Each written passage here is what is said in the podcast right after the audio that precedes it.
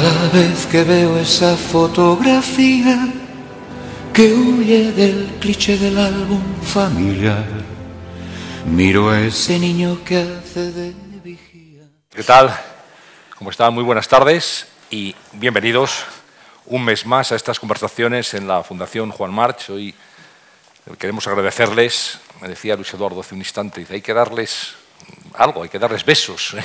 al, al público que ha venido en una tarde un poco desapacible en Madrid, pero agradecemos mucho su asistencia. Son unos auténticos héroes. Sin duda. ¿eh? Vamos se, a, se agradece de verdad. Vamos a pasar con ustedes los próximos 90 minutos hablando con Eduardo Aute, cantante, compositor, poeta, dibujante, pintor, cineasta.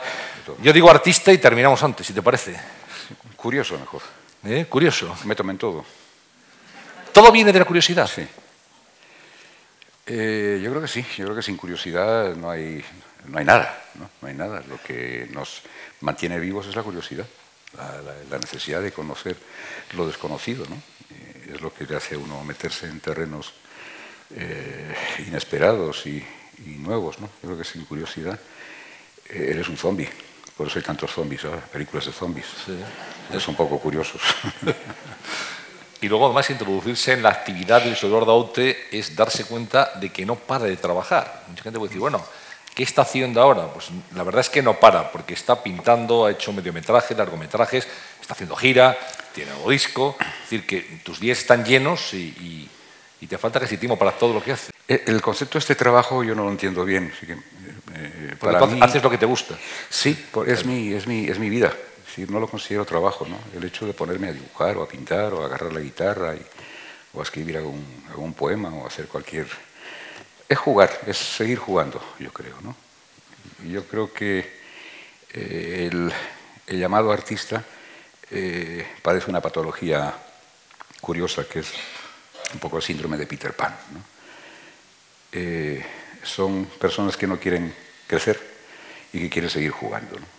Que para mí esto de mezclar colores y hacer fotografías, imágenes, escribir poemas es una forma de seguir siendo niño ¿no? y mantener la curiosidad del niño, el, niño que, que destroza el oso para ver qué es lo que hay dentro y luego construye otro, otro, muñeco con los restos de ese oso. ¿no? Eh, yo creo que la, la curiosidad y la necesidad de mantener, de no crecer, de seguir siendo niños, yo creo que es la madre del cordero. Al Por lo menos en mi caso. ¿no? Sí, al final todo es un juego.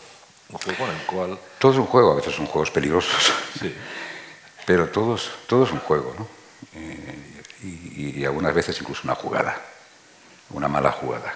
Lo que llamamos una, una, jugarreta. Una jugarreta también. ¿no? Malas jugadas, jugarretas, juegos y otros divertimentos. ¿no? Sigues jugando hoy en todos los campos, además. Sigues haciendo todo lo que hacías, lo que he hecho siempre. Sigues jugando, sigues experimentando y te sigues sorprendiendo. Sí. Bueno, no sé, experimentando no, tanto, ¿no? porque yo creo que se ha experimentado casi todo en el, en el ámbito del arte, pocas cosas ya por descubrir, ¿no? sino yo creo que cada uno pues, intenta manifestar su óptica, su mirada sobre la realidad o sobre la irrealidad, y, y esa es la tarea, yo creo, ¿no? porque por descubrir yo creo que eh, está todo ya bastante, bastante trillado. Eh, pero no, es eh, un poco lo que te decía antes, eh, no, no, no, no, establezco una frontera entre esas actividades que hago y, y, mi propia vida. ¿no? no sabría qué hacer, es decir, si no, ¿qué, qué, qué se hace? Eh, no sabría qué hacer. A, a, veces cuando me dicen, tómate unas vacaciones, vete un mes a un sitio y no hagas nada, descansa, no lo puedo hacer porque me siento fatal se me duele todo el cuerpo. Me digo, pero ¿cómo? Esto de no hacer nada, eh, de, de, del ocio por el ocio, no me cabe en la cabeza, ¿no? Tengo que enseguida me enredo a hacer, a hacer algo, ¿no? Pero me parece que me he desviado de tu, de tu, de tu pregunta un poco. ¿Cuál, no, cuál era? La, la, sorpresa, el factor sorpresa que siempre tiene que estar presente en la, en sí, la vida. claro, sorprenderte, ¿no? Si, ¿no? si no te sorprenden las cosas ya, pues date por zombie. Si hablamos de la música, y vamos a comenzar hablando justamente de tu faceta musical, que es la que muchísima gente conoce más eh, ¿Cuánto han cambiado las cosas ¿verdad? en el mundo de la música? ¿Cuánto han cambiado y cómo se ha transformado el negocio, la industria y, y la forma de consumir música también? Ha cambiado sobre todo la forma de, consumir música, qué palabra tan horrible de consumir, ¿no? La de, digamos, disfrutar. De disfrutar de la música. De disfrutar de la música, ¿no? Eh, ha cambiado sobre todo eso, mm, porque lo demás son variaciones sobre el mismo tema, ¿no? Es un negocio muy fuerte y que está cambiando de soporte ahora, ¿no? Pero la necesidad de, contar cosas a través de la música a través de canciones o a través de, la literatura o a través de las artes. Eh, eso yo creo que se mantiene eh, igual de vivo que siempre. El ser humano necesita eh, jugar un poco, reflexionar, soñar, quejarse también, manifestar su, su, punto de vista sobre, sobre la vida. ¿no? el, hacerse preguntas también, ¿no? Eh, eh, ¿Esto de qué se trata?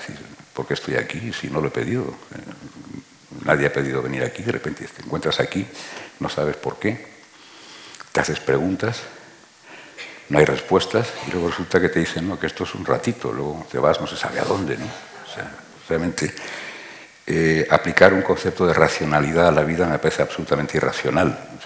No hay nada más irracional que la que la vida. ¿no? Sin embargo, tiene una razón de ser. Yo creo que tiene una razón de ser y, tiene un sentido. Y yo creo que el, inquieto, digamos, dentro de un ámbito creativo es alguien que intenta eh, buscar respuestas a través de una serie de, reflexiones sobre todo, todas estas preguntas. ¿no?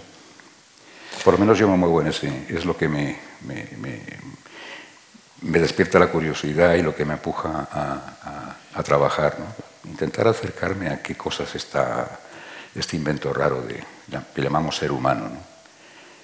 Eh, yo creo que todo el misterio del universo está, está sintetizado en el ser humano. No hace falta viajar con naves intergalácticas para descubrir qué es lo que ocurre por ahí. Yo creo que está todo aquí en, el, en este cosmos pequeño que tenemos en el cerebro y que desconocemos prácticamente. Eh, yo creo que el, el 90% de, cómo, cómo funciona así, ¿no? Pero, pero ¿por qué y para qué está ahí? La, gran pregunta es por qué y para qué, yo creo. Las dos grandes preguntas. Y todavía, ya me he liado. Es que me todavía no hemos oído respuesta. La muleta, ¿eh? No hemos oído respuesta para esas grandes preguntas, además. No, pero yo creo Estamos que. dándole vueltas. Sí, respuestas no hay. Respuestas no hay. La respuesta probablemente sea la propia, el propio itinerario, el, viaje, la, la necesidad de hacerse esas preguntas, yo creo que esa es la propia respuesta. ¿no? Es decir, eh, la energía que, te empuja a, hacerte esas preguntas. ¿no? Yo creo que, esa es la respuesta. ¿Y ¿En qué momento crees que.? Porque yo creo que Dios no sabe ni siquiera que existe. Seguramente. Se debe hacer preguntas. ¿Debo, ¿Existo o no existo? Te preguntaba, ¿en qué momento tú estableces tu comienzo en la relación con la música. Eh, hablaremos luego de Filipinas, pero en Filipinas cuando empiezas a cantar muy jovencito, cuando en empleo universitario estás en un grupo de rock aquí en España, precursor de los Bravos, ¿no? los, los Sonor. Eh, ¿En qué momento, después ya tu faceta es más conocida, pero aquellos primeros contactos con la música, ¿cómo fueron? ¿Dónde, dónde establece la frontera?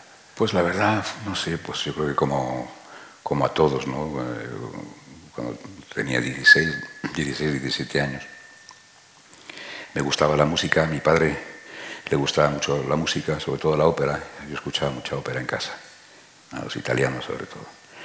Y bueno, por ahí quedaba esa, eh, esa, esa eh, ese sonido. ¿no? Y luego me gustaba escribir, sobre todo poesía, porque empecé a escribir en, en español muy tarde pues nací en Filipinas y toda la educación que recibí fue en inglés. Y yo hablaba el español pues eh, malamente. La mayor parte de, lo que se habla en Filipinas es el inglés, el tagalo un poco. El, español, prácticamente nada. Y yo no sabía escribir en, español. Cuando ya vinimos aquí en el año 54, eh, me metieron en el colegio y y tuve que hacer clases exhaustivas, me tuve que dar clases exhaustivas de, de español. De español, de gramática. ¿Tuviste dificultades para entender? Sí, pero podía entender, no sabía escribir. Escribía qué con K, eh, en fin, no sabía escribir. En inglés sí, pero no. Y entonces tuve un, un profesor exhaustivo que me daba dos clases diarias antes de entrar en el, colegio, eh, de poesía, sobre todo de poesía, y con redacciones de, poemas. Y yo creo que empecé a, agarrarle el hábito a, la poesía a partir de esas clases exhaustivas.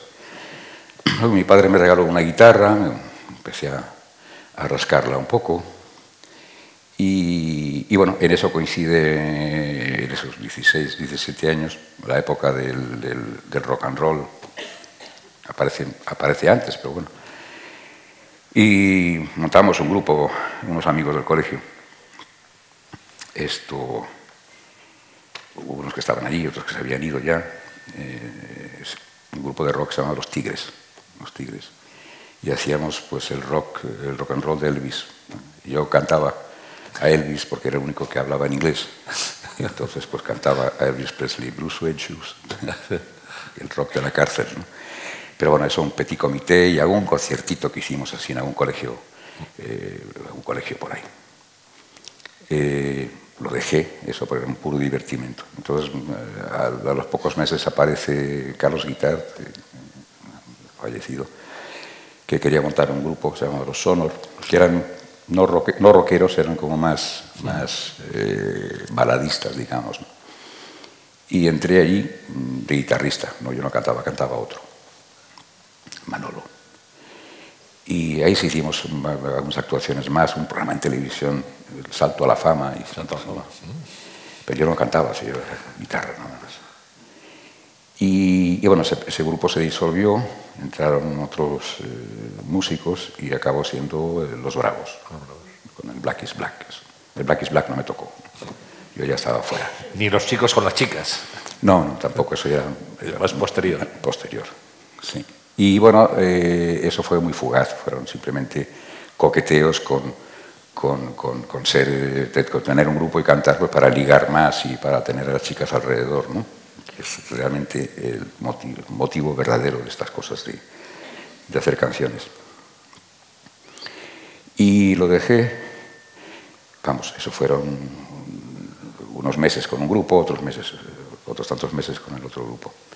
Y después, bueno, me dediqué ya a, acabar el, bachillerato, que el preu no lo, el cine ya me empezaba a gustar. Bueno, el cine me interesaba desde, desde, antes, ¿no?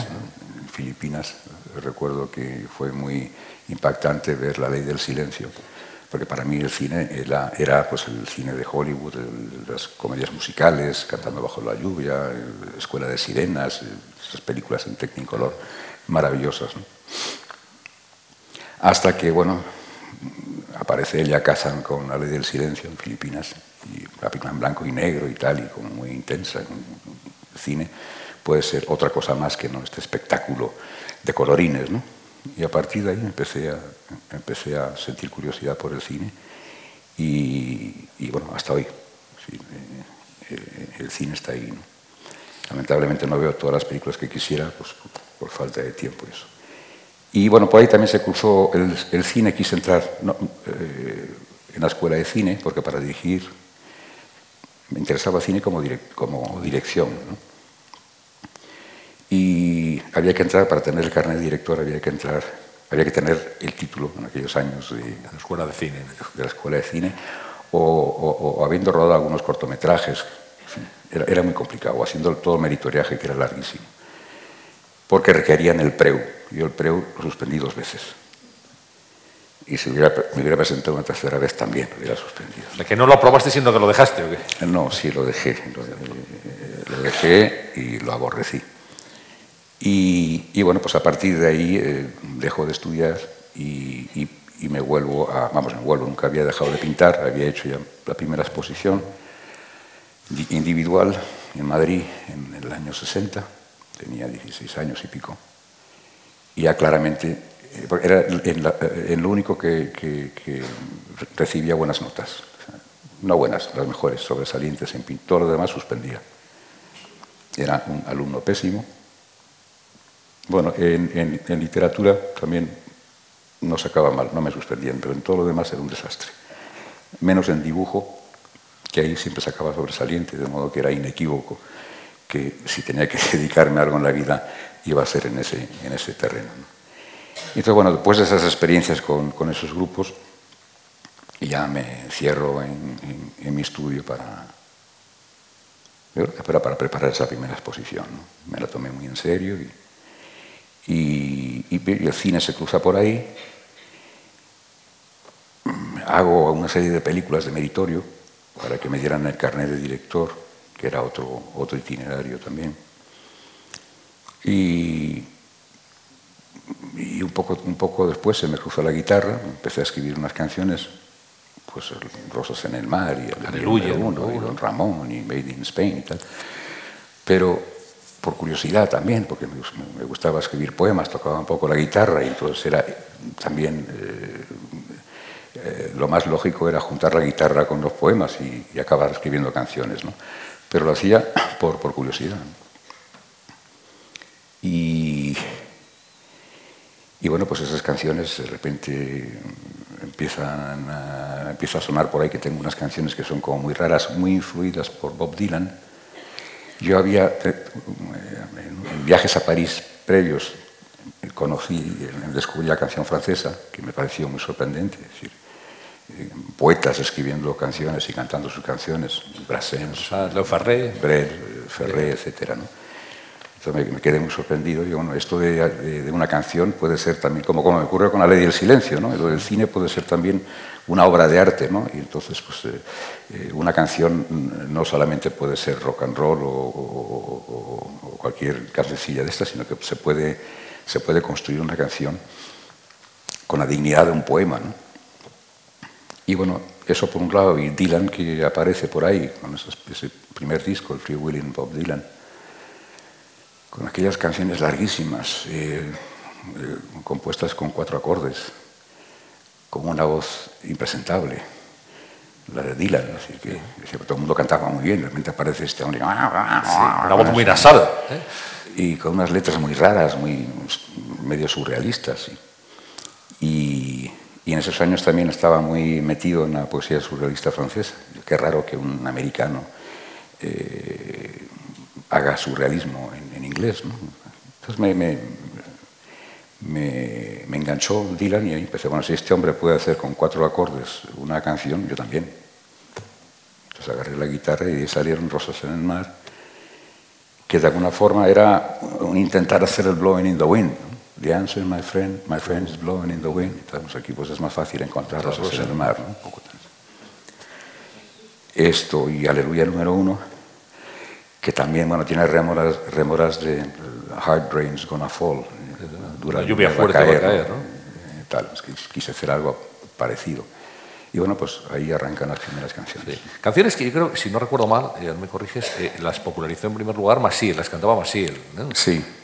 yo me acuerdo de aquellos últimos años 60 en televisión española, a mediados de los 60, y en los programas Massiel cantaba Aleluya número uno, Res en el mar, con muchísimo éxito. Sí, porque yo, muy populares. Yo, yo, conocía a Massiel de antes, de antes de que se dedicara a cantar, eh, y era un personaje torbellino, por donde aparecía arrasaba, era como Atila. Esto, y, además con mucha energía. Entonces escuchó esas canciones y me las pidió. Cuando ya empezó a grabar, grabó un primer disco, no me acuerdo cuál era. Y ya, pues el segundo o el tercero, eh, escuchó esas canciones y me pidió grabarlas. Y yo no las pensaba grabar, eran canciones que había hecho pues, para, para, para, por, por, por curiosidad. y graba esas canciones y se convierten en un éxito en todo el mundo, en todo el mundo, ¿no? Rosas en el mar y Aleluya sobre todo. Aleluya, llegó a estar en el número 7 de Billboard. Sí, se hizo una versión en inglés. En inglés. Esto por Ed Ames. Y madre mía, si vamos a la historia, esto aquí vamos a estar hasta el mes que viene aquí hablando. No, pero es, es porque esa canción, si, si, tampoco tengo mala información, llega hasta Paul McCartney. No, bueno, eso sí. eh, eso aparece por ahí que llega hasta Paul McCartney, eso no lo sé. El director de la compañía, de la RCA, donde yo había grabado esas canciones, había estado en Nueva York, en la RCA de Nueva York, justo cuando acababa de salir Let It Be, de Paul McCartney. La canción, el Aleluya mío, en la traducción en inglés se, llamaba Who Will Answer. era, Who Will Answer y Aleluya número uno. como subtítulo. Y entonces en la canción, en la mía, hay, son preguntas, una serie de preguntas. ¿no? Eh, en la versión, eh, una muy buena traducción al inglés, por cierto, mejor que la mía en español. Esto se hacía una serie de preguntas y de who will answer, quién responderá, quién responderá. ¿no? Y la canción salió como un año antes de Let It Be. Entonces, bueno, este, el director de la compañía, cuando está allí, le, acaba de salir Let It Be y le comenta el director de la compañía de, de, de los Beatles, ah, sería Emi o quien fuera, dice, qué curioso que esta canción de, de Paul McCartney parece que está respondiendo a la, canción, de Aute. Y no es improbable que escuchara la canción porque la versión en inglés se escuchó en todo el mundo y se vendió muchísimo en, en, en Inglaterra también. O sea, no es improbable que los Beatles eh, hubieran escuchado esa canción. Y esa es toda la anécdota. Es decir, que eh, el día que me encuentre con Paul McCartney se lo preguntaré. Se sí, sí. Y si no en Envero, Eventrovatos. Bueno, y hay tanto éxito en esas canciones que al final el director de tu compañía, creo que era L. Juárez, ¿no? L. Juárez, Juan Carlos Calderón, te, convence, te, presionan para que grabes tú, para que algunas de las canciones que tienes grabes y, tú haces un single con Don Ramón y con Made in Spain. Eso es pero fue de, casualidad, que sí que no tenía ninguna intención de grabar. Yo tenía muy claro que mi, mi, mi, trabajo era, era, era, la pintura. ¿no? Pero como tuvieron mucho éxito esas canciones, entonces me empezaron a incordiar compañías discográficas. Hubo dos, sobre todo, que fueron acoso y derribo. Estuvieron así meses, casi un año, eh, poniéndome contratos fabulosos, para, para increíbles. Ahora me arrepiento de no haber firmado alguno. Y para que grabara yo mis canciones. Esto, L. Juárez por un lado, Alan Miró por otro lado y, otras compañías. Hasta que al, final saqué la bandera blanca y dije, bueno, ahora me rindo, grabo, grabo el disco.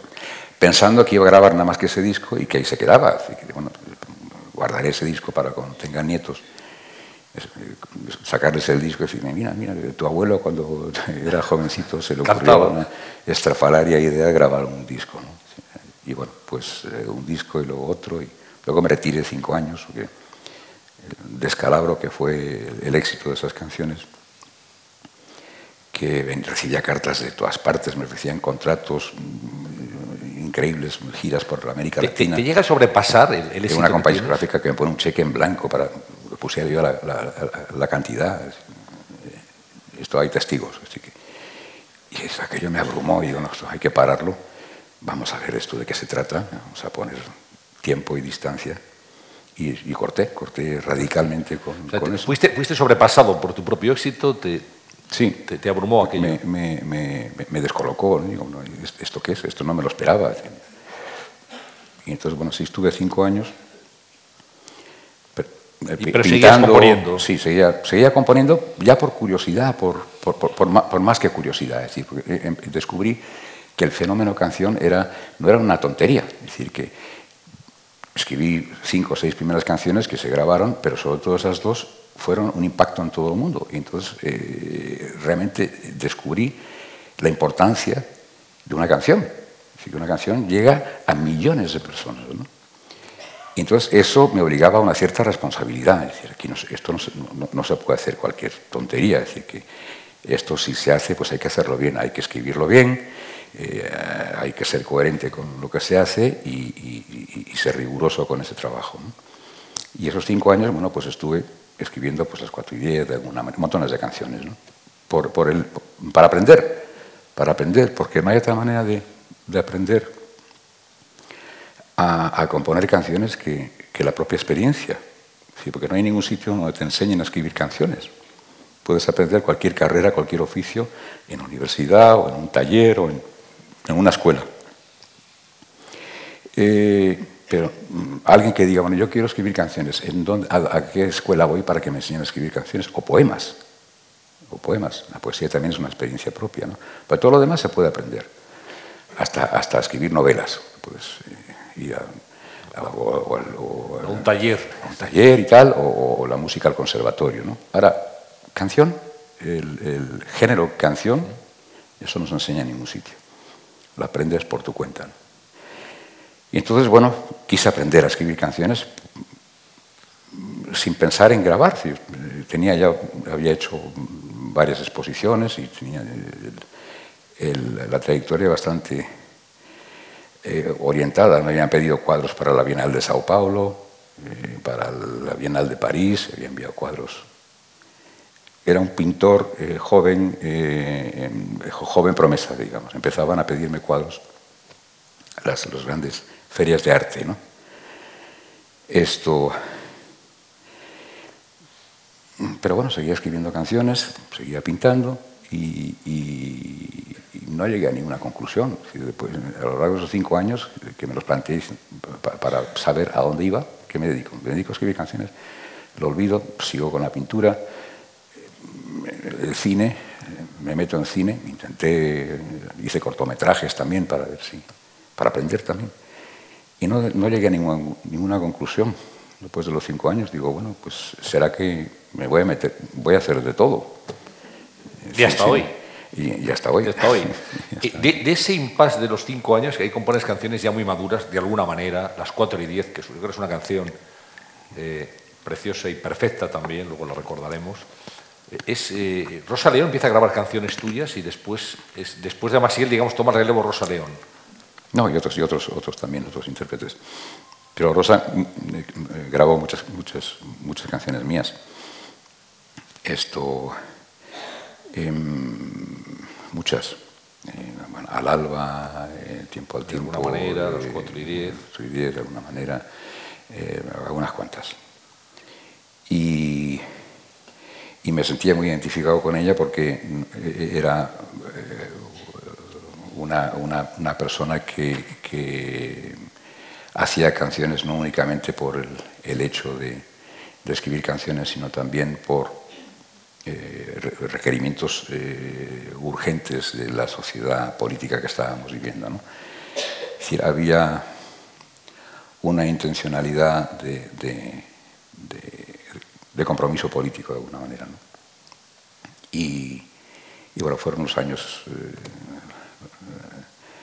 las postimerias del, franquismo y, yo encantado escribía canciones pensando en que esas canciones deberían ser de alguna forma eh, canciones que reflejaran eh, la época siniestra que estábamos viviendo. Bueno, canciones de amor, canciones de muerte, canciones que tienen que ver con la política. Hemos hecho un expurgue en, un archivo que nos va a traer muchos años atrás, pero vamos a verte y a escucharte cantar con algunos amigos y luego hablamos de ellos, si te parece. ¿Vale? Muy bien. Horas de piedra parecen cansarse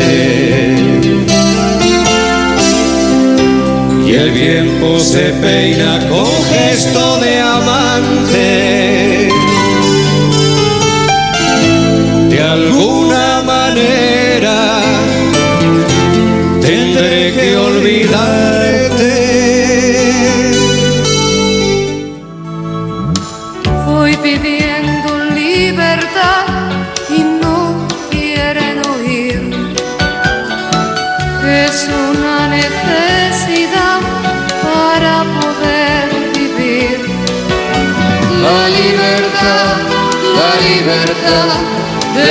de la humanidad.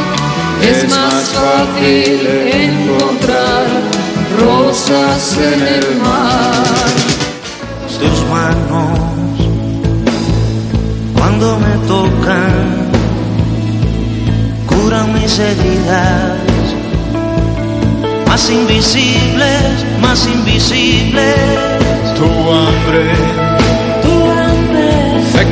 peces, fecunda peces, que se multiplican, se multiplican, como deseos de humedad, deseos de humedad en el múltiple pan. De mi cuerpo cada vez que me amas, es un mirar. Bueno, ¿quién no recuerda estas canciones? Eh, eh, te voy a pedir las imágenes porque yo no las tengo. Sí, luego con mucho gusto te las cedemos. ¿Dónde las habéis Es una gentileza de la Fundación Juan March y, te las facilitamos. Ya porque descubro que esta moda de los duetos ahora lo empezamos a hacer. Exactamente. El siglo pasado. Claro.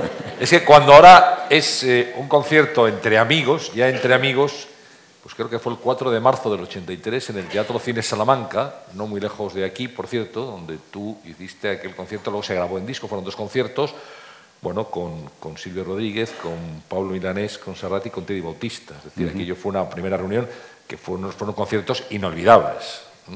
Y entonces no se llevaba mucho esto de cantar, porque había problemas siempre con las compañías de discos y quién tenía los derechos, y era, era difícil. Se hacía mucho en Estados Unidos, pero en España no se podía lograr el grabar, sobre todo grabar un disco. ¿no? Y, y aquello fue un intento y un disco magnífico. Sí, pero la, la- la novedad de ese disco, que fue un accidente, no, no- no- no había ninguna idea previa de hacer ese disco con esos invitados, ¿no? con esos.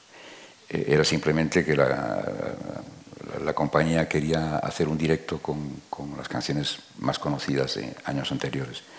Entonces era un disco doble, muy largo y tal. Entonces pensé, digo, esto es un coñazo que nadie va a soportar, porque yo soy muy aburrido. Realmente reconozco que soy muy aburrido cantando. Y perdona, ¿y eres, eres optimista o pesimista? Es una cosa que mucha gente se pregunta. Sí. Ahora ya. y- Me alegra que me, alegra que me hagas Eh, esas preguntas.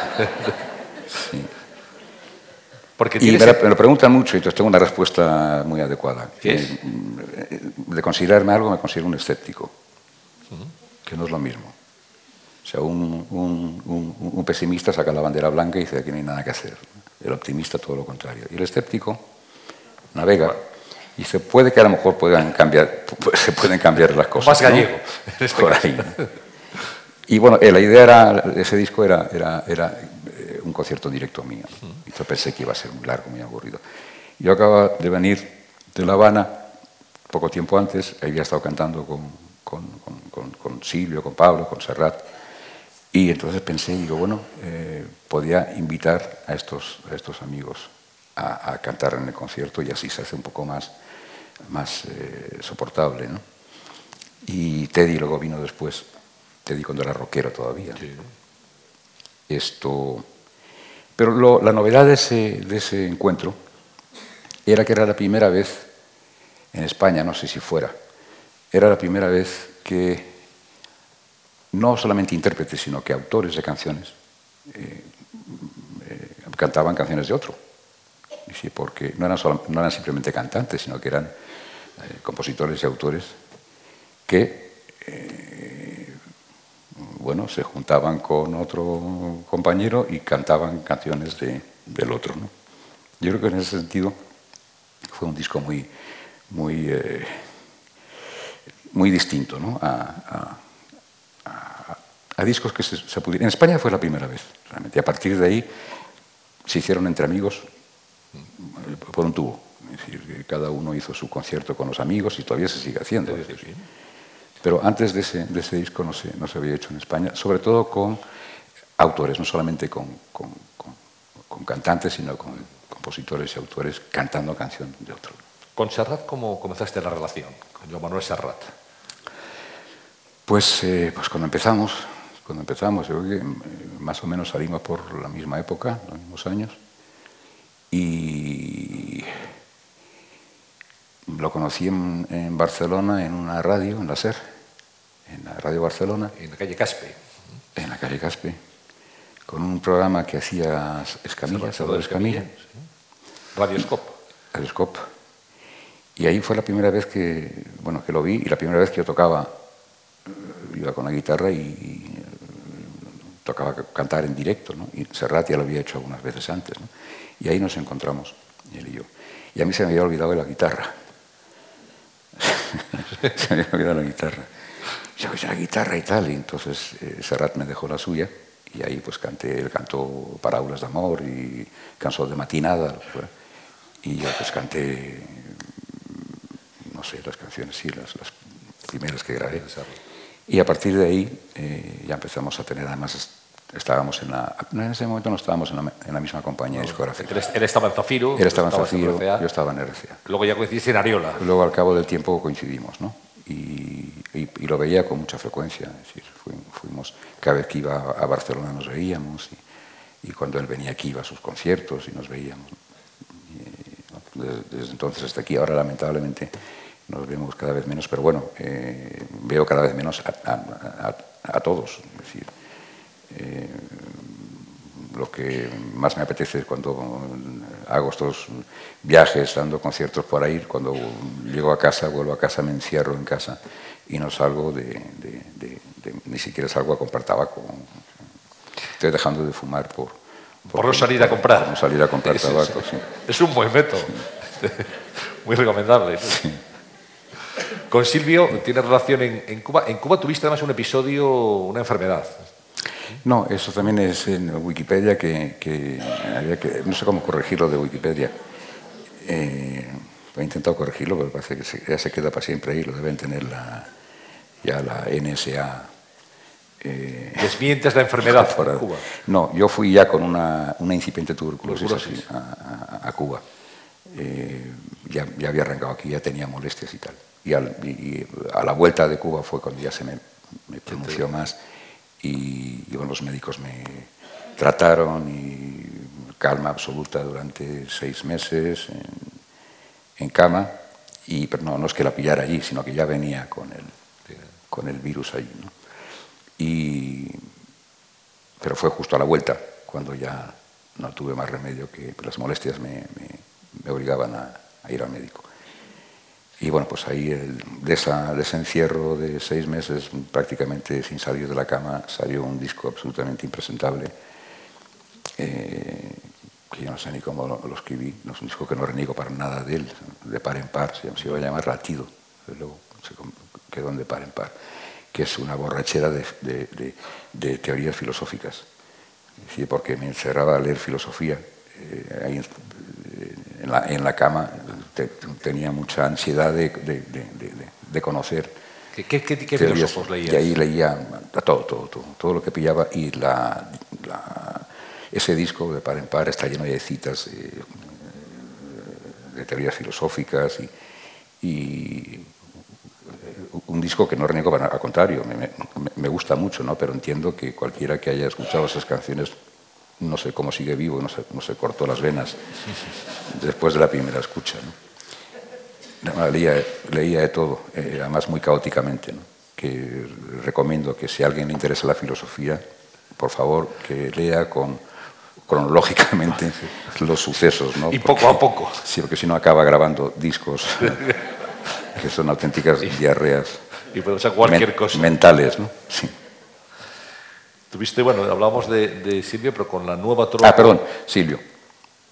Eh, eh, sí, bueno, con Silvio y con Pablo el conocimiento fue Pérez. a través de, de- de soportes, es decir, eh, unos amigos, Pepe Gea y también, eh, eh, directores de cine, amigos, iban con frecuencia a Cuba. Y entonces en un viaje de vuelta a Cuba me traen unas cintas, muchas cintas de un tal Silvio Rodríguez y un tal Pablo Milanés. Y, otros también de, la- Nueva Trova. entonces cuando escuché esas canciones, eh, en noches así, muy, muy de madrugada, con estos amigos, me quedé muy sorprendido por ciertas sintonías que había con, con esas canciones. Eh, en cuanto a textos, en cuanto a forma de escribir, en cuanto a incluso a, melodías, ¿no? eran primos, eran primos. Y entonces, bueno, pues en un viaje de estos de vuelta, eh, estos amigos se llevaron también cintas de cosas que estaba haciendo y discos a Silvia y a Pablo. Y al escuchar las canciones mías ahí también les pasó lo mismo. Dice, caray, aquí tenemos un primo que está en la misma onda, ¿no? Y así, pues cassette va a cassette, vienen cassettes, ¿no? Cassettes sobre todo. Tengo montón, los tengo guardados cassettes de, de esa época, montones. Y bueno, a raíz de eso establecemos el contacto. Hasta que ya nos conocemos personalmente en el primer concierto que dieron en, en Madrid, en el, creo que fue en el Teatro Salamanca o en el Palace, en el Alcalá, perdón. Del Calapalas. Alcalá Palace. Pues ya, no sé, 77 o por ahí, 77 por ahí. ¿no? Y a partir de entonces, eh, bueno, la, la- la- la relación es eh, continua con Silvio, eh, muy, muy continua, es decir, que probablemente con todos mis compañeros es con quien más relación mantengo, y eso de que está eh, a unos cuantos kilómetros fuera, ¿no? Pero tenemos mucha relación, nuestras familias son un poco la misma familia, tengo mucha relación con él y, según pasa el tiempo más. ¿no? Bueno, hay muchos cantantes que han interpretado tus canciones, hemos citado algunos. No se me olvide Maritrini, que fue una cantante que yo creo que hay que reivindicar también y que hizo discos espléndidos, ¿eh? espléndidos, como Amores, que tenía mucha influencia de la canción francesa al principio en sus primeras grabaciones. Y, y El alma no venderé, por ejemplo, es una canción tuya. Bueno, eso fue eh, cuando ya había firmado con la RCA, había sacado ya un par de, de- de singles que se decía entonces. Aparece de repente Maritini, que le habían eh, hecho contrato también la RCA, y me cuenta el, este, el, que, el que- el que estuvo en, en Nueva York, En Nueva York. del tal, eh, Gil Beltrán. Me dice, hay una chica aquí eh, española, pero que ha vivido en París y que hace unas canciones muy bonitas, muy a la francesa, muy, muy, muy Edith Piaf, muy Mireille Mathieu un poco. ¿no? Y la conocí y era realmente un, un- un ser fabuloso, ¿no? un ser fabuloso, lleno de energía y con, y con muchas ganas de contar. ¿no? De- de- de- había todo un mundo dentro ahí que, que- que- que nece- necesitaba. Pero no daba con escribir en francés, sí escribía, pero no, no escribía tan bien en, en- en español. Vamos, escribía bien, pero ella pensaba que escribía mejor en francés. Entonces, en esos primeros discos estuvo escuchando canciones mías para, para grabarlas. ¿no? Y de ahí pues salen Al el alma no venderé y dos o tres más, no recuerdo. Y luego ya, ya empezó a, a- a escribir sus propias canciones en, en español.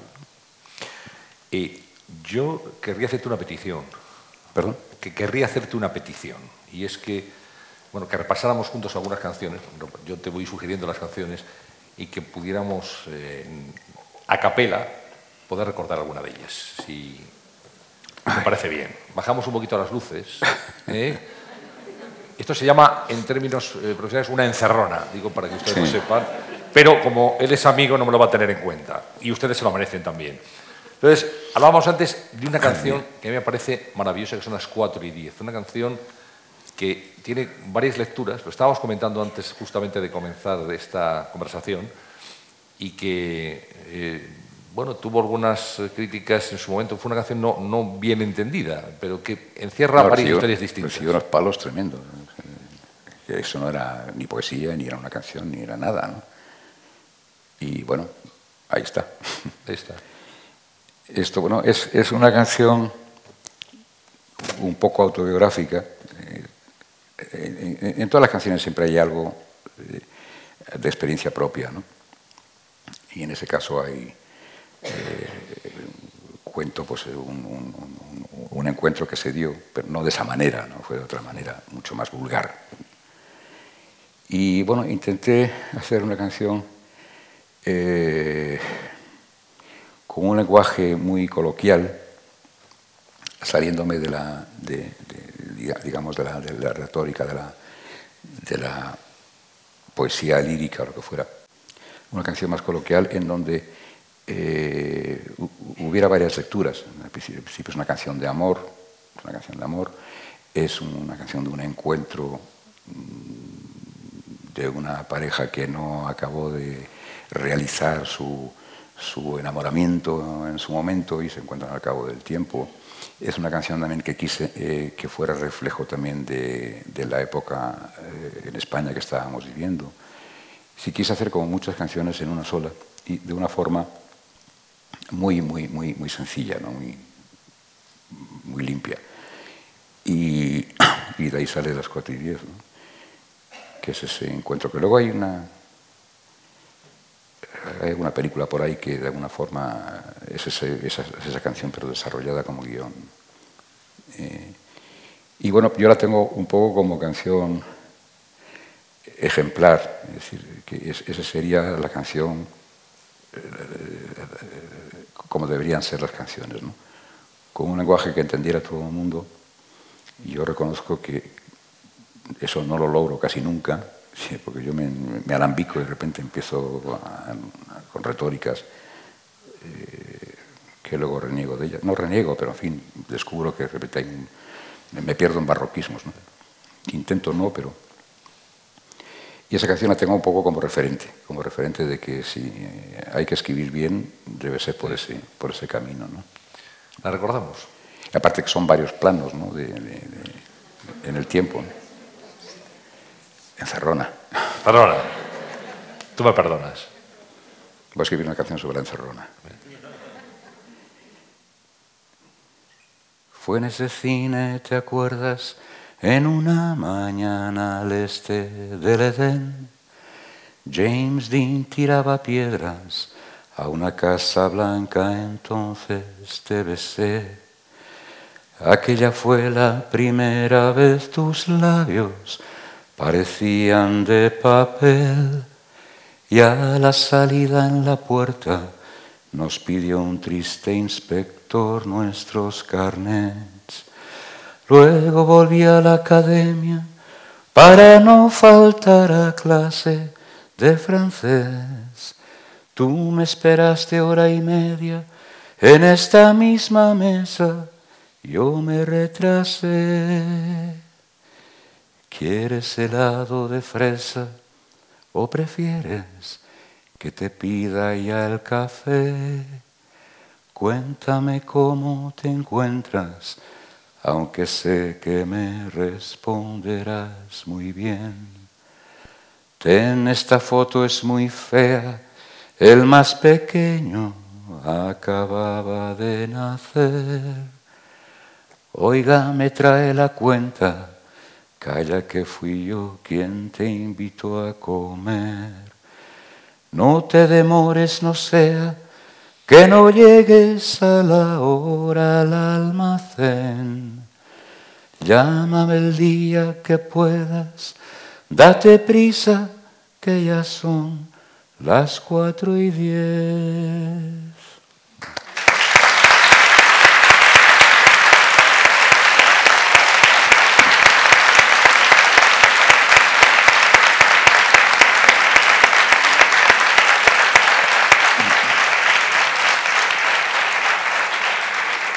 Preciosa historia, sin duda. Preciosa historia. Así tienen que ser las canciones. No hace falta ni guitarra, ni, ni orquestas, ni músicos, ni nada. No, que no. Hacen falta músicos. ¿Hacemos alguna más? ¿Eh? ¿Algún fragmento más? Fragmentos. No, esa se acaba ahí. No, no, digo, no de esta canción, de otras canciones. Ah, de otras. otras. Bueno, seguimos hablando. Luego, No, luego, luego luego, luego ya. Bueno. Eh, ¿Qué importancia ha tenido el erotismo en, en tu obra sobre- y en tus canciones? ¿Y, y en tu vida? Y en tu vida también. La digo la no tuya. quiero entrar en temas personales. ¿eh? Esto es una conversación al margen del corazón, pero también si quieres, ¿eh? estamos dispuestos a escuchar. Bueno, me hacen muchas, muchas veces esa pregunta, ¿no? El- el- el, eh, la dimensión erótica que hay en, en- en mis canciones, eh, sobre todo en las canciones de amor, evidentemente, ¿no? Pero yo, yo por ahí escucho canciones absolutamente brutales, mucho más brutales que las mías. y- pero bueno, tengo San Benito ese de, de que, tal vez porque hice, eh, eh, curioso, un, un- disco, eh, Espuma, Espuma. que eran canciones eróticas. Y, y yo creo que esa fue la primera vez que la- aparece la palabra erotismo en un disco. Era la ola de erotismo que nos invadía, ¿te acuerdas? Sí, era en época de Franco todavía. Decir, que, Claro. decir Claro, la palabra sí, sí. erotismo, Erotismo, era sí. La censura. va de retro. Bueno, en las cuatro días, por ejemplo, cuando digo del triste inspector, me lo prohibieron. Sí, tú dijiste, nos pidió aquel inspector. aquel inspector. Aquel inspector, sí. No, el inspector no podía ser No podía triste. estar- no podía ser triste. Tenía que ser alegre, claro. Y, y esto. Y bueno, el erotismo en mis canciones. Ah, bueno, eh, eh, ese disco, que bueno, si lo ves ahora, es Sí. absolutamente blanco, Es para niños. para niños. Vamos. eh, y, pero, pero para la época era muy, muy, muy osado. Y bueno, era porque eh, eh, en, esa época había leído poesía erótica de, de varios poetas, sobre todo de, Paul Eluard, que fue una influencia muy, muy fuerte, y e intenté un poco hacer una aproximación en, las canciones al, al- ámbito erótico del lugar, que evidentemente es mucho más salvaje. Y, y bueno, yo creo que, bueno, eh, los griegos ya decían que, eh, entre otras cosas, eh, nuestros referentes son Eros y Tánatos, ¿no? De modo que es absolutamente consustancial al- al- a la vida. A la vida. Es decir, aquí estamos todos por Eros. Decir, Y terminaremos en Tánatos. de un polvo venimos todos, yo creo. sí. Sí. ¿no? Sine qua non. Y andamos pues buscando... eh, la libido es una cosa curiosa, que nadie sabe bien qué es la libido. ¿no? Yo, yo considero que líbido y Dios es lo mismo. lo llamo libidios. Sí, no, se sabe, no se sabe bien qué es. ¿no? A uno lo encerraron, a Wilhelm Reich, cuando encontró el orgón, que era la unidad de la libido, más o menos. ¿no? Eh, acabaron con él. Tirios y troyanos. Bueno, me he derivado. Esto, eh, a lo largo de la vida, pues andamos también eh, buscando eh, trascendencia erótica de alguna forma, buscando sexo. Una cosa es el erotismo, otra cosa es otra cosa, y otra cosa la pornografía. Sexo es- es- es- es todo. Vamos, todo. Yo creo que sexo es Dios. Dios, desde mi punto de vista, es sexo puro, que no puro sexo. Sexo puro. Porque sin el sexo no estaríamos aquí.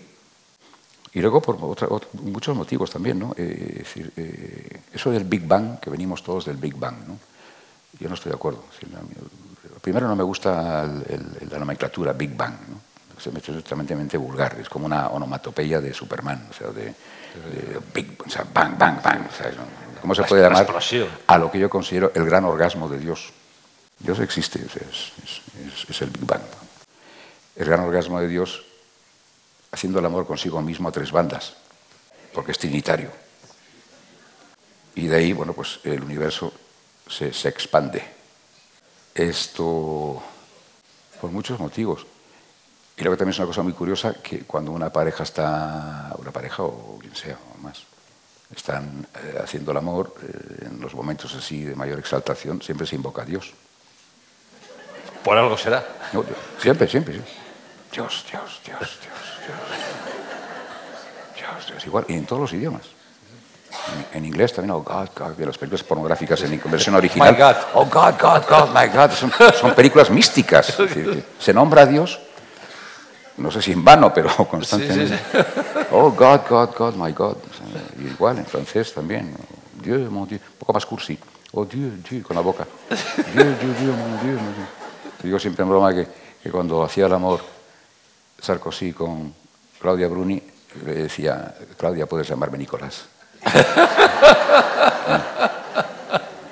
y en, todos los idiomas, en italiano, Dio, Dio, Dio, Dio, Silvio, Berlusconi, torna, torna. Dio. Ah, siempre digo que, que- que en en la lengua que más me gusta es en árabe. Alá, Alá. Alá es grande. Si alguna vez glande. Qué grande el glande, Alá. Ah, me gusta más con el acento cambiado. Ala, ala, ala, ala.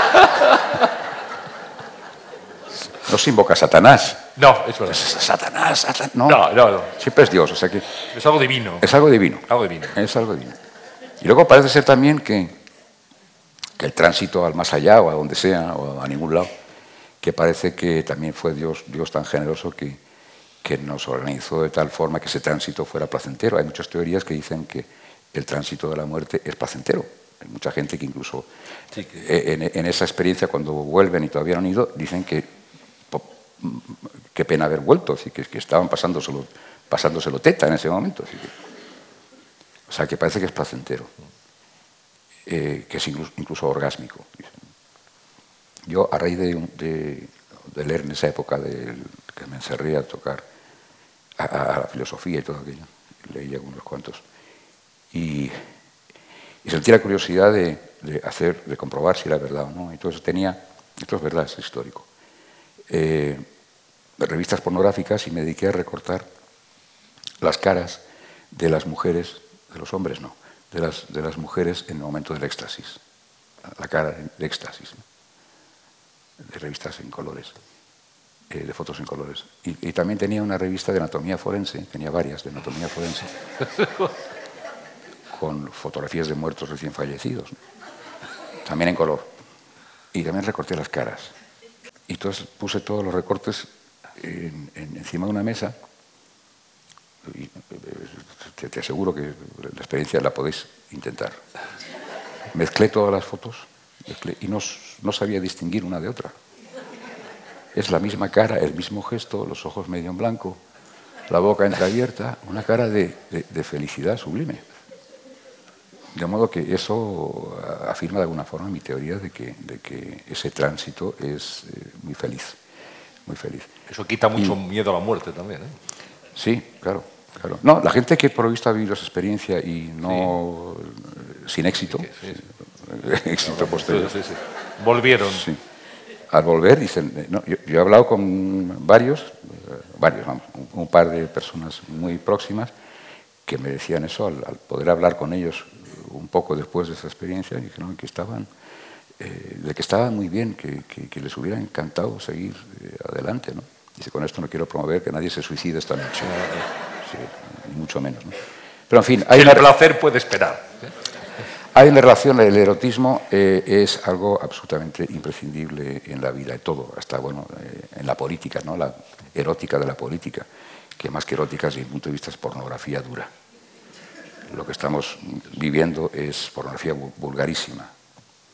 Pero en fin, la, la erótica está en, en- en todas partes eh, y creo que es absolutamente consustancial a la biología del ser humano sin, sin, sin, eh, sine qua non ser humano. Es decir, que eh,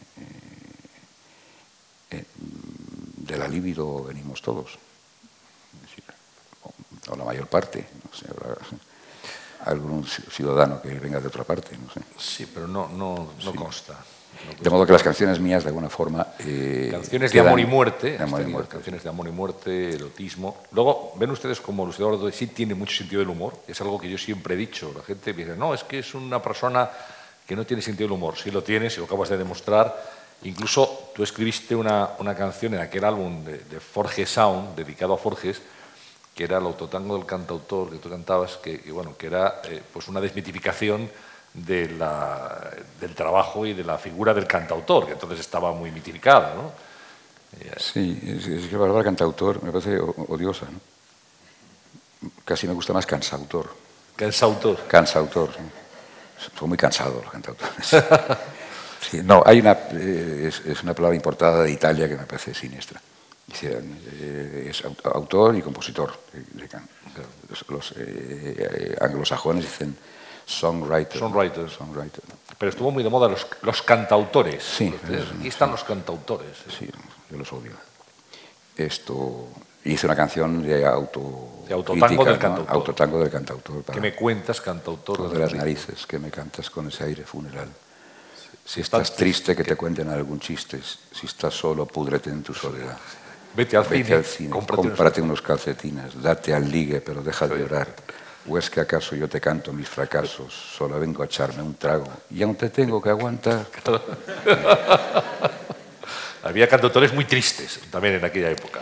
Muy Sí, muy, muy quejicas todos. Sí, todos, Muy- sí. sí, eh, es decir, y era un coñazo, realmente.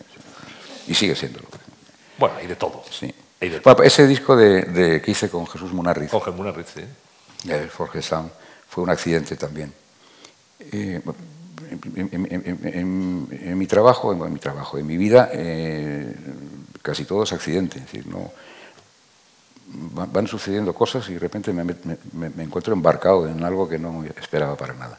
El, disco de, de Forges fue eh, Jesús Munar- Munarriz, muy amigo, vivía en Pozuelo, eh, iba con mucha frecuencia a su casa y de repente una Semana Santa decidí irme a pasarme una Semana Santa en casa de Jesús y de Maite, su mujer.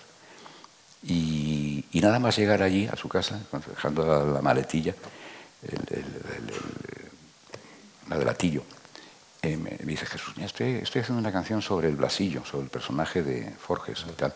A ver qué te parece. ¿no? Y me la canturré un poco al principio de la canción. Eh, y Forges era el vecino de al lado. La casa era una urbanización y la, la casa pegada a Jesús era eh, la de Forges. Y digo, bueno, pero vamos a, vamos a hacerla, ¿no? Y entonces, bueno, pues ahí eh, agarramos y terminamos la canción. Y vamos a ver a Forges al día siguiente, o al mismo día, yo creo. Digo, mira, mira, mira lo que, lo que ha hecho Jesús, lo que hemos hecho y tal. A ver, cantamos la canción, una canción sobre el personaje el Blasillo, el personaje este solitario en la meseta castellana que anda siempre eh, doliendo en España, ¿no? Siempre. Y a, Forges eh, le encantó la canción. Entonces, él mismo le dije, "¿Y ¿por qué no hacéis más canciones sobre los más personajes y tal? Y yo, ah, pues mira, no es mala idea. Dice, lo hacemos, Jesús, venga, lo hacemos y tal. Pero proponemos un reto, que en toda esta Semana Santa hacemos nueve, diez canciones con los personajes de Forges. Pues vaya vacaciones. Sí, bueno, es las, las más divertidas que he pasado en mi vida. sí. Fue una, una- una- una Semana Santa pe- absolutamente pecadora. sí. Pecadora en el sentido de que fue una- un cachondeo tremendo. Tú sabes lo que es estar poniéndonos como meta ese, ese tiempo. ¿no? Así que para Domingo de Resurrección tenían que estar todas las canciones. Y aparecen canciones que todavía se pueden cantar ahora. Sillón de mis entretelas, de despachito oficial. Hay quien tuviera. hay quien- Iban a dejarme a dos velas. a dejarme a un los director velas, general. un director general, tal. Se podía cantar ahora y, y, el, y, el, y el- la, la venta- ay, eh, sí, la, la ventanilla confesó. Ay, no me acuerdo. Bueno, Si, si no te pilla la ventanilla. si no te pilla la ventanilla confesó. Y de Suiza, ay Suiza, patria querida. Ay, Muy- muy de Suiza, actualidad de también, mis sí. amores. A quien tuviera en Suiza una, una cuenta, una cuenta con muchos millones. Sea, una actualidad rabiosa. ¿no? Bueno, pues era. eh, eh, eh, no dormíamos. O sea, era todo tiempo, todo el rato a ver que se le, se le ocurría la parida más grande. Y esta tal, y la risa y la carcajada fue absoluta. ¿no? Sin dormir ni nada, pues de repente aparecía Jesús en, mi dormitorio, y tal, fíjate, tal, pa, pa, pa, y cantaba algo, yo iba a despertarle también, así, así toda la semana, toda la Semana Santa. Y se hizo ese- esas canciones, fuimos luego a la compañía discográfica con la idea de que Forges hiciera la portada y, y- y- y- y dibujos, monigotes de cada personaje. el disco se hizo. ¿no? Y por ahí desde una, hay algunas cuantas canciones que las podíamos haber escrito Parecíais Esta profetas. mañana, ¿eh? ¿eh? Profetas absolutos. eh, profetas laicos. En aquel momento, profetas- laicos, laicos, en Semana Santa. En Semana Por Santa. cierto, que Jesús Munarriz también ha querido estar aquí esta tarde y Jesús Munarriz te quiere hacer dos preguntas. Eduardo, tú practicas eh, diversas artes, te expresas a través de la pintura, de la música, del cine, de la poesía, eh, unas más abstractas como eso, la música, el, cine de animación, la pintura, que pueden llegar a públicos eh, de todo tipo, y otras eh, basadas en, el idioma, en el lenguaje, como la poesía, la canción en cuanto es poesía cantada, y eh, digamos que solo pueden llegar a los que conocen el idioma, que tienen esa limitación. Eh, yo te quería preguntar en, en qué campo te sientes más a gusto, en, el de, en ese, digamos, de las artes que llegan a todo el mundo, pero con menos concreción, como pueda ser la pintura, la música, y las que a través del idioma son más exactas, eh, pero mm, tienen la limitación de que solo los que conocen el idioma eh, las pueden comprender. Mm, Mi otra pregunta es la siguiente. Tú mm, creo que te has sentido siempre muy cercano al surrealismo como gran movimiento artístico del siglo XX y André Breton, el teórico, el autor de los manifiestos del surrealismo, eh, pretendía compaginar en la revolución surrealista el ideal de- del poeta Arthur Rimbaud, cambiar la vida, y el del filósofo y, político y economista Karl Marx, eh, que era cambiar el mundo. El surrealismo intentaría cambiar la vida y cambiar el mundo. Eh, ha pasado casi un siglo desde que surgió este movimiento. Eh, ¿Qué crees que se puede eh, decir del surrealismo? ¿Ha conseguido o ha ayudado o ha contribuido a cambiar el mundo o a cambiar la vida o ambas cosas? Me- temía que Jesús iba a hacer pregun- preguntas intensas. Yo me lo estoy imaginando en tu dormitorio con la guitarra. Sí, nada que ver Aquí este Jesús con estas preguntas con esa Semana Santa, pero bueno, eh, nadie es perfecto. Pues eh, eh, referente al, al surrealismo y al, cambiar el mundo, cambiar la vida, yo creo que cambiando la vida se cambia el mundo, porque cada vez que se ha intentado cambiar el mundo se ha convertido en un infierno. Es decir, todas las teorías para hacer cambios en, en esa dimensión han, han inventado infiernos nuevos. ¿no? Sin embargo, eh, cambiar la vida, intentar cambiar la vida, se ha intentado poco, tal vez eh, en, los espacios más reflexivos, en, los ámbitos más reflexivos. Pero yo creo que, eh, desde mi punto de vista, intentar cambiar la vida, sobre todo la vida más inmediata, para empezar, pues ya se vería cómo se, se podría desarrollar ese cambio en, en la vida que se vive habitualmente. Probablemente llegaríamos a cambiar el mundo de una forma más eh, racional, en el mejor sentido de la palabra racional. ¿no? En cuanto a la otra pregunta que era... No si estabas más cómodo con, Ah, con las- con sí. aquello que tiene que ver con el lenguaje, Sí. con la expresión. Bueno, eh, surrealismo también yo creo que estamos viviendo en pleno surrealismo. Estamos viviendo una etapa histórica absolutamente surrealista. surrealista. Es decir, cualquier parecido con la racionalidad es absoluta, es, eh, absoluta casualidad. Es decir, si alguien me explica que lo que estamos viviendo en, en- en- en términos generales en, el mundo, tal como se están desarrollando los hechos, yo no encuentro racionalidad por ningún lado, sino pura, pura, en sí, pura patología demencial. Eh, el surrealismo tiene, eh, es consecuencia de, de fantasías oníricas y de sueños, ¿no? los sueños. Y creo que estamos viviendo pesadillas, más que sueños. Estamos viviendo un surrealismo eh, alimentado por las pesadillas y no por los sueños. Esto, y en cuanto a qué, a- a- en qué lenguaje me siento más Sí. identificado, no sabría decir. E- e- Evidentemente, en, las- en las- en- los lenguajes puros, la comunicación es más directa. Es decir, que la, música te emociona igual aquí que en las antípodas. Eh, Oyes una música y, te puede conmover o te puede enrabietar, eh, te puede eh, disolver en la naturaleza o te puede inquietar. las palabras en ese sentido impiden esa comunicación más directa. La pintura también. La pintura es más, es más reflexiva que emocional.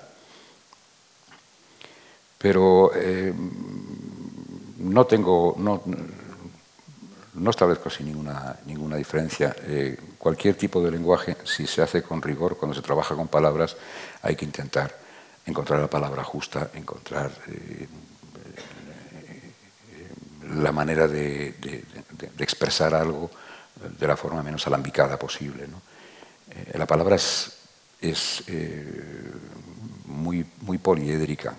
Las palabras, depende de cómo se usen, pueden ser muy traidoras, pueden esclarecer y pueden oscurecer también. Eh, En ese sentido son muy tramposas. Pueden producir lo uno y lo contrario, según, según cada discurso.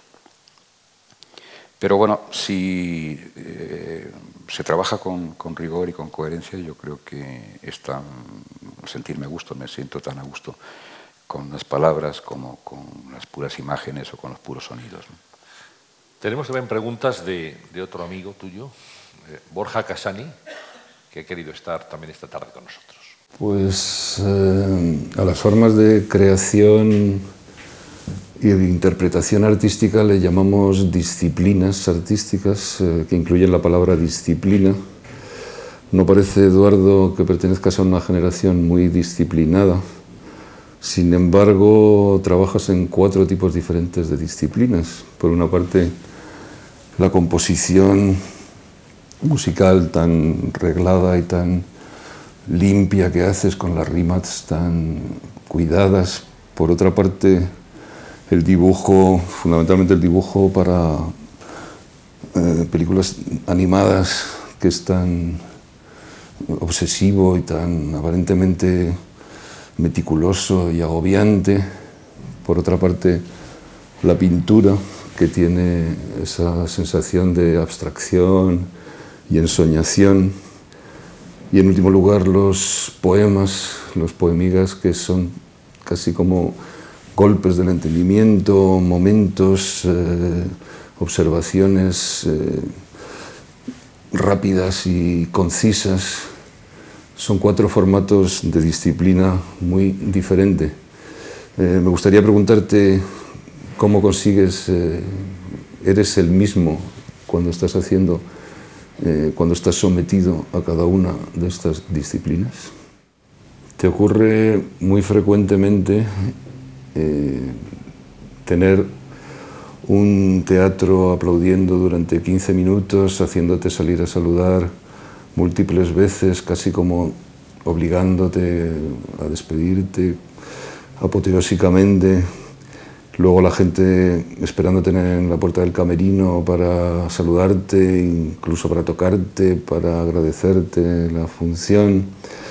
Eh, yo te preguntaría, ¿cómo desde ese lugar te conviertes a continuación en un sencillo ser humano. Es buen amigo, ¿eh? Sí. Esto, y una de las personas más putas que conozco, Borja. De modo que le agradezco mucho esas dos preguntas. Bueno, en cuanto a la primera, eh, yo la palabra disciplina la odio, sobre todo en el, en el en esta cosa que llamamos eh, creación eh, dentro del mundo artístico, digamos. Yo creo que el artista tiene que ser un indisciplinado, riguroso, coherente, pero indisciplinado. Y en ese sentido, como toco varias disciplinas, como dice él, eh, siempre digo, bueno, me considero un indisciplinado de las disciplinas y un degenerado de los géneros. Bueno, hay géneros, hay simplemente el género humano, el único género que, conozco. Y, bueno, mm, la pregunta es que si me siento el mismo, mismo tal. Bueno, yo creo que cada uno de nosotros tenemos muchos mismos, muchos mismos, felizmente. Si fuéramos solamente un mismo sería terrible. Eh, y yo no sé, bien, cuando, cuando estoy mm, elaborando algún tipo de eh, perpetrando cualquier tipo de cosa de estas, no tengo conciencia de si soy yo o quién, o quién soy yo. Tal vez un poco lo que te decía al principio, es un poco la búsqueda del quién soy yo. Eh, no son varios mismos repartidos en, en, lenguajes distintos. ¿no? Yo creo que es es eh, un solo mismo que anda buscando eh, los diversos mismos que hay por ahí y, intentar encontrar algún tipo de luz al final de, esa indagación. ¿no? lo sé. Pero vamos, yo creo que somos, San Agustín decía que yo soy dos y estoy en cada uno de los dos por, eh, por completo. felizmente él dice, yo soy dos y estoy en cada uno de los dos por completo. Yo creo que somos mucho más que dos eh, eh, y no nos encontramos por completo a ninguno de los. No sé. Eh, la otra pregunta era. ¿Cómo conseguía ser un simple ser humano ah. después de tantos aplausos y, y tantas pues, muestras de admiración por parte de la gente? No, no hay ninguna respuesta tampoco digna de mención. Es decir, no soy capaz de salir a un escenario yo tardé mucho en salir a, los escenarios. El primer disco lo grabé en el 66 y no empecé a, a subirme al escenario hasta el 78. Mientras tanto había grabado discos y siempre puse como condición que yo no, yo, eh, la compañía discográfica, grabo las canciones, hago la promoción para que la gente conozca que se ha hecho este disco, pero no voy a hacer ni televisiones, ni, ni, voy, a, ni voy a cantar en público porque no sé de eso, no, no, no, no tengo, es lo más distante a, lo que yo consideraba que iba a hacer en mi vida. Y, me, sigue pareciendo, es decir, que soy incapaz de salir a un escenario si soy consciente de, de, la, de la, gente que hay ahí, que, que, que, han, como aquí, que veis el día terrible, lloviendo y tal, que llegáis hasta aquí y, para escuchar bobadas que yo pueda decir, eh, eh, realmente si fuera consciente de eso no saldría. Entonces lo que me suelo hacer antes de salir del escenario, me hago una composición del lugar, digo, bueno, no, esto no es ningún teatro ni nada, estoy en casa, eh, estoy en el salón de mi casa, hay una serie de, de, amigos que estamos todos juntos y vamos a echar un rato juntos y me han pasado la guitarra para que cante algunas canciones. ¿no? Intento salir con ese, con ese chip y, para no tener conciencia de, de, de, de, lo que significa ¿no? el, el, salir a un escenario aquí más alto, más alto que los demás y contar tus, tus peripecias y tus divagaciones y encima cobrar. Aquí no, digo. En, en, que quede claro. Sí, no. Esto, pues no, no sería capaz de, de, de, salir. Entonces, bueno, yo creo que, que no, hay, no hay diferencia entre el ser humano que sale en el escenario a contar sus películas al ser humano que luego se va a casa y no sale ni a comprar tabaco. Por eso, eso deja de fumar. ¿Eh? Que por eso deja de fumar. Por eso dejo de fumar. Pero siempre me, me, me, alguien viene con un, alguna persona generosa viene con un paquete de tabaco y, y caigo en la, en la tentación. En la tentación otra vez. Bueno, convicto, hemos, y, convicto y confeso. Hemos sí. estado en el, en el estudio de, de Lucidor Daute esta semana, hace unos días, y nos abrió las puertas de su estudio y así vamos a enseñarles cómo trabaja, cómo pinta en su medio ambiente natural.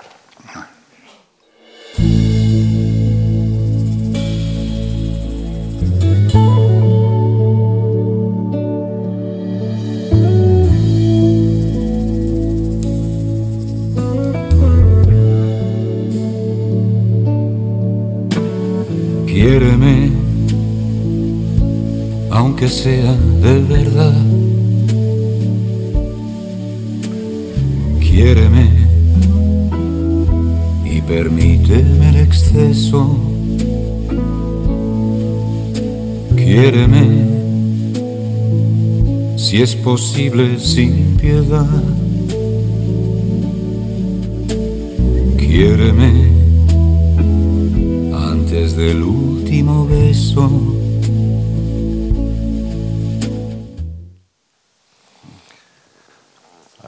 Pasas horas pintando.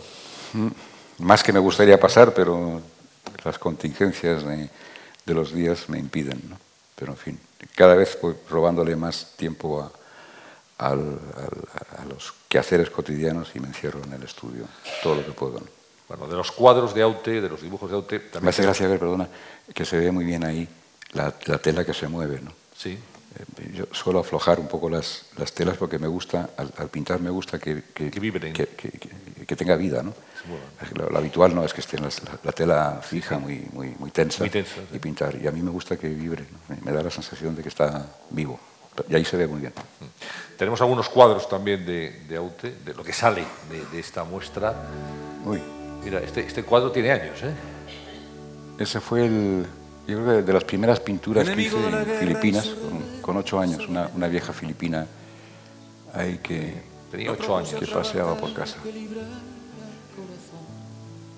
Y eso es ya en España, en el Hotel Avenida, en lo que ahora es el Hotel Trip, donde está Zara. Sí. Eso era Hotel Avenida entonces. Y una ventana que daba a la Gran Vía, esta es la Gran Vía.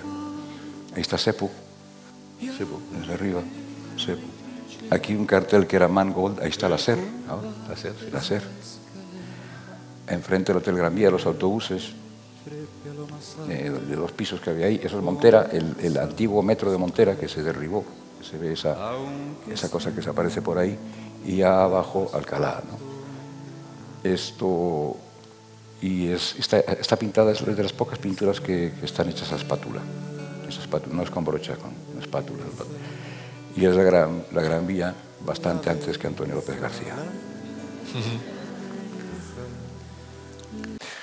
Bueno, eh, estamos llegando al final. Quería pedirte tres propuestas que le pedimos siempre a todos los invitados en esta, esta serie de conversaciones. Tres propuestas que tú crees, que tu juicio sirven para mejorar la sociedad. Tres cambios, tres medidas que habría que tomar para que esta sociedad fuera un poco mejor. Si tuvieras que elegir tres cosas, ¿por cuál te decantarías, Luis Eduardo? Pues yo creo que una sociedad eh, puede llevar dignamente ese- ese nombre de ser sociedad, sociedad civil, civilizada, es, es la cultura, es la cultura. Sin cultura somos unas bestias. Lo único que puede no redimir, porque creo que la, redención de la sociedad ya es imposible. El paraíso, cuando ya sufrimos la maldición divina, esto es un desastre. Eh, no tiene solución. Pero bueno, la supervivencia yo creo que se puede mantener únicamente con educación, con educación y con cultura. Eh, absolutamente, eh, radicalmente. Porque si no seríamos, lo que te he dicho, unas bestias. La segunda propuesta. La segunda, pues, eh, mm, tener la conciencia y de la consideración de que, de- de- de- del otro, del otro. Eh, tener la capacidad para salir, salir del- del plano de uno mismo y meterse en el, en el plano del otro. Eh, meterte en, eso que es meterte en, el, en la piel del, del otro. ¿no? Intentar ver a través de la mirada del otro, que eso nos en- enriquecerá siempre. ¿no? Eh, ¿Y la tercera? iba a decir un poemiga en torno a lo del otro, pero no me acuerdo en este momento. Esto, y la tercera, eh, pues eh, la tercera, la tercera sería, creo que estamos pasando por un momento de la historia, un momento crucial. No es, no es una, no es una crisis, no es una crisis, es mucho más que una crisis. Estamos viviendo un cambio de- de época, de época. Yo creo que la, era, la, la llamada era contemporánea, que arranca de la Revolución Francesa hasta aquí, acaba aquí. La que viene ahora, no sé cómo se llamará. Eh, pero es una, una época con todas las posibilidades para que podamos ser más felices. Posibilidades hay, y sin embargo eh, el mundo que se está logrando en este neoliberalismo feroz que no tiene en consideración para nada al ser humano, sino simplemente al, al- beneficio económico, eh, es el peor de los caminos, es el peor de los caminos. Y, y creo que hasta que no nos demos cuenta de que esa sociedad construida sobre eh, única y exclusivamente sobre la, ni siquiera la economía, ojalá fuera la economía, que es una palabra de origen griego muy bonita. No, estamos ya en el, en el business, en el business, eh, es el negocio. Igual que en Estados Unidos la palabra cultura ya ha desaparecido, no se dice cultura, es, entertainment, no existe. Por ahí vamos mal, por ahí vamos mal. Y, y mi deseo sería que en algún momento eh, se tomara conciencia de que este camino no se va nada más que al suicidio colectivo. Ni siquiera los grandes líderes de, de estos business sobrevivirán, sobrevivirán, porque para que haya supervivencia en, ese, en esas alturas eh, debe haber ciudadanía y debe haber, debe haber seres humanos eh, y no zombies. Volvemos a los zombies del principio. Estamos- en una sociedad. Por eso yo creo que están tan de moda las películas de zombies ahora. Nos están acostumbrando a que vayamos a ser muertos andantes. ¿A dónde ¿no? vamos? Y también hay un enemigo que se está anunciando ahora, también cada vez hay más películas y, y más películas documentales, además, no solamente de ficción, sobre invasiones de marcianos. Creo que nos está emparando, hace falta un enemigo exterior siempre, para justificar la- la- el sistema. Y ahora, eh, dentro del caos este que hay, yo creo que viene muy bien, yo creo que en algún momento van a aparecer de verdad marcianos, fabricados aquí, evidentemente, pero, pero que nos van a marciano, Vamos a, ser un- una, vamos a hacer una defensa global global dirigidos por los, los del Big Business para defendernos de los personajes con antenas verdes. Pues eh, llegamos hasta aquí, pero como antes de terminar y hablando de la encerrona que hacíamos antes, te vamos a pedir una canción para despedir a estos amigos. Te dejamos elegir la canción que quieras, eso sí, pero podría ser un buen, un buen epílogo, si te parece, para esta conversación tan agradable que hemos tenido hoy en la Fundación. De alguna manera tendré que olvidarte. Por mucho que quiera, no es fácil, ya sabes. Me faltan las fuerzas, ha sido muy tarde. Y nada más, y nada más, apenas nada más.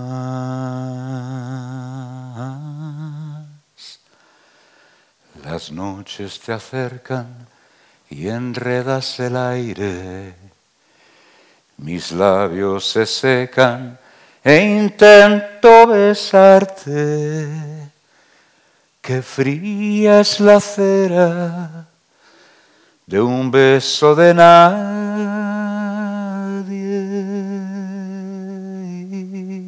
y nada más y nada más apenas nada más.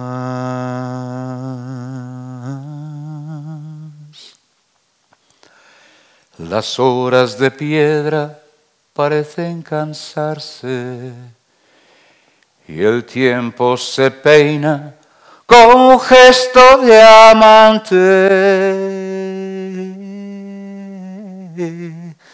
De alguna manera tendré que olvidarte.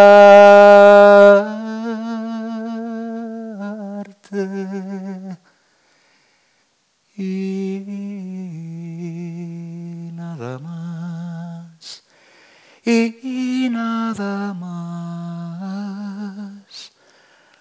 apenas nada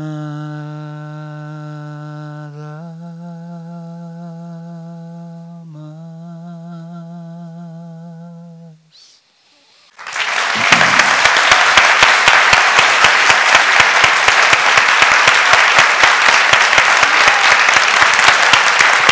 Muchas gracias. Muchas gracias.